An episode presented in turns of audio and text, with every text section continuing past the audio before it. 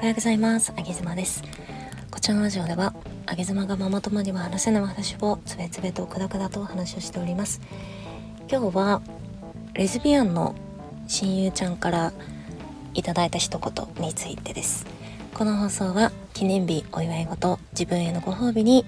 オーガニック素材を使ったローケーキローチョコレートのプティリさんぜひよろしくお願いいたします。と私あげ妻はレズビアンの友人がいてですね、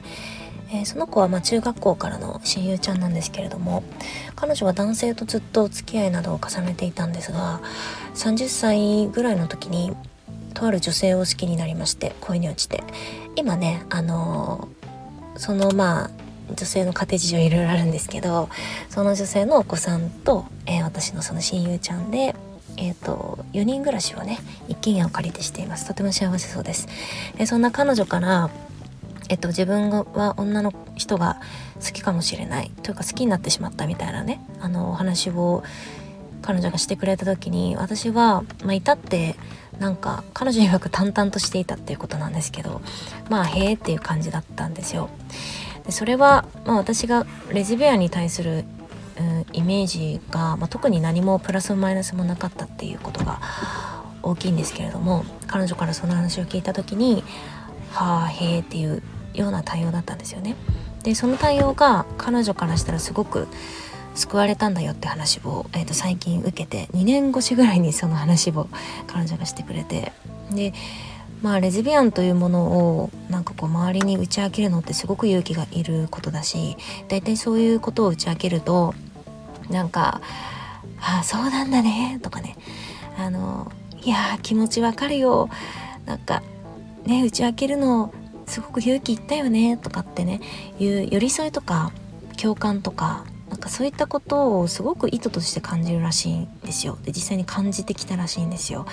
でそういう共感寄り添いを受けるたびに彼女は言いたくなくなったっていう話でした。で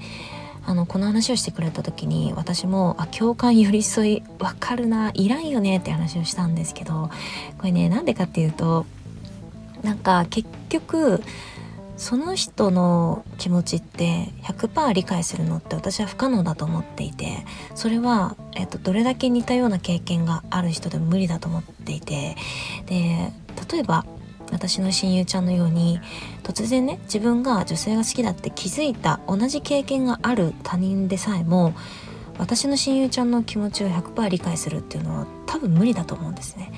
まあ、きっと無理なんですよ。で私も到底無理な無理なんですよ。だから私は彼女の気持ちは理解できないからただその事実だけをなんか知ってへえっていう態度だったんですけれども、まあ、彼女はその態度に救われたっていうことですね。で私にも同じような経験があって自分が会社員を脱サラしたの3年間勤めて会社辞めたんですよ。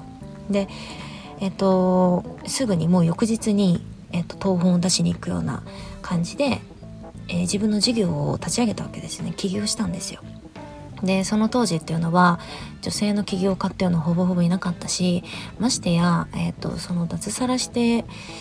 会社員3年で辞めて起業するっていうパターンってほぼなかったんですよね女性の人生で。大体3年勤めて結婚するとかはまああったし3年勤めて別の会社に転職するっていうのもあったんですけど3年勤めて起業するっていうパターンはなかったんですよ。で私まあこのなんか過去のねその企業エピソードの話なんか自らすることあまりなくってで周りからね質問をいただいた時とかにたまにするんですけどその時になんか「わ起業するって大変だね」とか「起業するってあしんどいよね」みたいなあのいろいろそういう話がをいただけるんですけど私はねなんかそこに対する共感とか寄り添いって全く求めてないしなんかそれをされても私と同じような体験は絶対に誰もできなくて私があの時感じた、まあ、すごくうん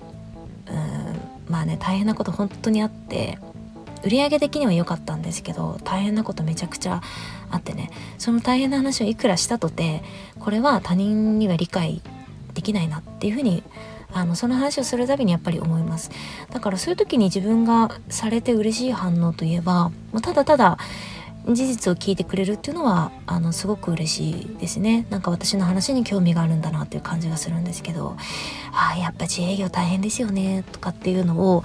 なんか変な共感変な寄り添いされてもねいやこいつにこいつに何がわかんのかなみたいな感じで思っちゃったりとか 私はしますね。なんかこれね私が受け身だからそういうの感じるんですけどなんか最後にちょっとこの話をしたいんですけど例えば、えーと、私がその共感寄り添いをする側だとすると結構ねあるのが、えっと、ご夫婦の方でお子さんがいらっしゃらない夫婦。例えば不妊治療をしている方の、えっと、気持ちっていうのは私は、えっと、申し訳ないけどそこは分かんないし共感できないしそこの気持ちに寄り添うことも私はおこがましいと思ってるんですね。だって自分には子供がいるから。子供がいる人が子供がえっといないで不妊の場合は欲しくて、えーと、妊娠ができてない状態じゃないですか。その方の気持ちに寄り添うなんていうのはもうおこがましい甚だしいっていう感じで私は思ってるから。だから、えっと、お子さんがいらっしゃらないご夫婦とかね。あと私が経験したことない話で言うと例えばシングルマザーの方の、えっと、お話だとかえー、離婚経験者の方のお話だとかあとは、えー、独身の方のお話なんかっていうのもそうですし、えー、今の、まあ、20代前半とか10代の後半とか、まあ、小学生自分の子供も そうですけれどもあの自分よりも年下の方また年上の方だからまあ言うたら他人全員ですよね。他人全員の気持ちに私は共感ができるってことはないしうんそこに寄り添えてるってこともないんですよね。なんかそれってもしかしたら下手に捉えられてしまうと私の私の親友ちゃんみたくその下手な共感下手な寄り添いが逆に逆にこうまた壁を作ってしまうっていうことが、えー、あるんだなっていうのをその彼女とのねお話の中で、えー、また気づきましたんですぐアウトプットしたいななんて思って彼女の LINE が届いた、えー、10分後のこの翌朝ですよ、え現在5時半もう鳥が鳴いております。気持ちいいんですけれども。はいに収録してみました。皆さんは共感よりさいされたことはありますか？されると嬉しいですかね？私は下手くそな「わかるよ」とか「言ってくんなおめえ」みたいな感じで思っちゃいます。あげじまでした。